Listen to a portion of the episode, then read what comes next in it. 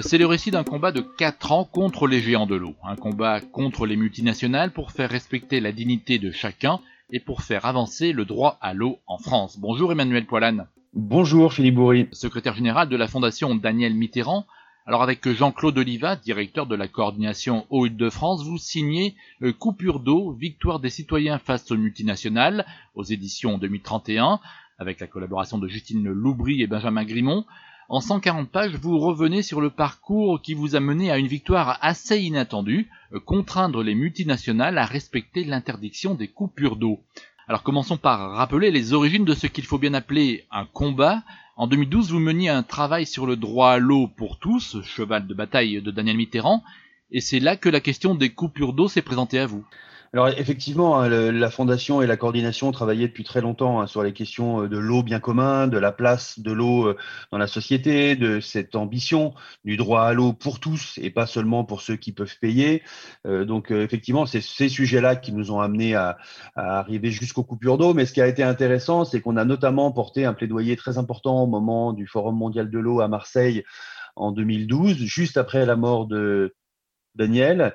Et, en fait, c'est cette mobilisation qui nous a d'abord poussé à euh, travailler avec un, groupe d'une quarantaine d'organisations pour essayer de faire avancer le droit à l'eau en France d'un point de vue législatif. Donc c'est à ce moment-là qu'on a travaillé sur un texte, à la fois un texte philosophique et un texte juridique qu'on a proposé notamment à Jean Glavani euh, et Jean Glavani nous a aidé à regrouper un certain nombre de groupes parlementaires à l'Assemblée à cette époque pour porter une proposition de loi euh, devant l'Assemblée nationale et le Sénat pour faire avancer le droit à l'eau en France. Et c'est à partir de cette initiative-là qu'on a découvert la problématique des coupures d'eau et notamment grâce à Henri Smets, qui nous a alerté sur ce sujet, qui a écrit un article et euh, par cet article, disant bah, que le droit à l'eau en France avançait puisqu'il y avait cette loi Broad qui venait de passer et donc, on, s'est rendu compte bah, qu'il y avait un texte qui interdisait les coupures d'eau. Donc, on a dit c'est formidable, le droit à l'eau en France avance, les coupures d'eau sont interdites.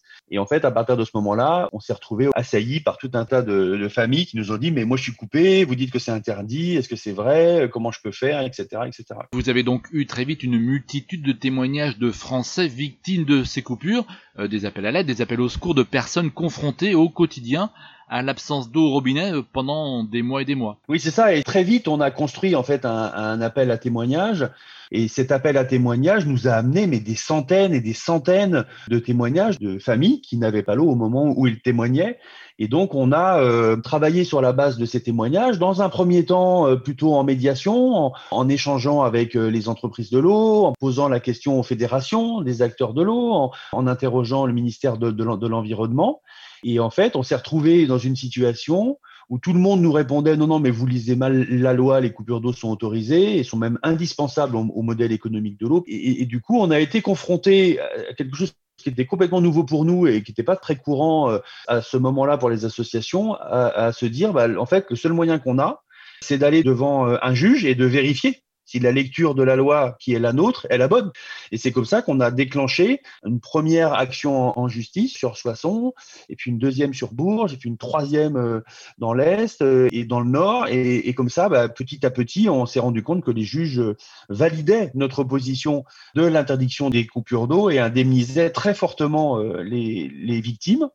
Et donc, on, on, a mené, je dirais, tout au long de ces 4-5 années, un travail complémentaire à la fois tout un tas de médiations directes avec les acteurs de l'eau pour que l'eau soit remise, et de temps en temps, sur des cas emblématiques, des dépôts de plainte devant les tribunaux pour faire en sorte que, que ce système s'arrête. On a aidé quasiment 1500 familles en l'espace de 5 ans et on a gagné plus de 25 euh, procès devant les, les, tribunaux. Alors vous parlez de ces familles, on l'a déjà évoqué ici, hein, mais on peut rappeler qu'au quotidien, ne pas avoir d'eau courante chez soi, c'est un défi et une atteinte à la dignité. Oui, c'est vraiment ce sujet qui nous a amené devant le Conseil constitutionnel. C'est qu'en fait, notamment les multinationales de l'eau traitaient les usagers du service public comme des numéros de facture, en fait. Ils n'avaient pas conscience de ce que vivaient les gens dans les maisons quand, quand ils coupaient l'eau. Ils coupaient l'eau le matin euh, depuis la rue sans même interroger les personnes. Ils repartaient et débrouillez-vous. Tant que vous n'avez pas payé, vous ne retrouvez pas l'eau. Et en fait, ils mettaient les familles dans des situations hallucinantes où, quand on n'a plus d'eau dans une maison, elle est, elle est clairement directement invivable. Et donc, euh, ils ont confronté les gens à une violence euh, invraisemblable. Et c'est ça qui a été très intéressant euh, dans l'ensemble des jugements qu'on a eus, c'est que les, préjudices moraux que, l'on demandait étaient liés du coup à cette violence qui leur était faite en, leur coupant l'eau, et les préjudices moraux étaient très importants au regard de ce que donnent d'habitude les, juges. Et on a quasiment toujours été suivi à l'euro l'euro sur les, préjudices moraux que l'on demandait. Ça a d'ailleurs même fait l'objet d'une réaction de Veolia dans le deuxième ou le troisième jugement, où, l'avocat de Veolia a dit mais si une personne était morte, le préjudice moral serait moins important. Et, le juge, malgré cette remarque, a continué à, à, demander des préjudices moraux très importants aux multinationales, allant même jusqu'à près de 20 000 euros pour un cas dans le sud de la France qui a notamment été éclairé euh, dans l'émission euh, Complément d'enquête qui raconte l'histoire de, ce monsieur qui a été le, plus indemnisé dans le cadre du, combat qu'on a mené. Et ce qui est hallucinant dans votre combat, c'est que malgré toutes les condamnations, cela n'a pas découragé les multinationales de continuer leur pratique. Bah, c'est ça qui était intéressant, c'est que les, coupures d'eau pour les multinationales, c'était quand même euh, l'arme fatale. C'est-à-dire que à partir du moment où on vous coupe l'eau, bah, du coup, euh, vous n'avez qu'une solution pour vivre normalement, c'est payer la, facture d'eau. Donc, quand, on a une arme aussi puissante, bah, c'est vrai qu'on a du mal à s'en priver.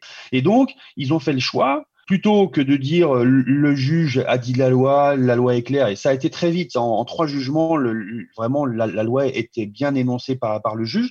C'est vrai que le fait que les multinationales s'accrochent et continue jugement après jugement et essaie même d'étouffer les, affaires, c'est-à-dire euh, il, n'allait qu'en première instance, il faisait pas appel, il payait rubis sur l'ongle en, espérant qu'on arrête d'en parler et qu'on se fatigue en fait.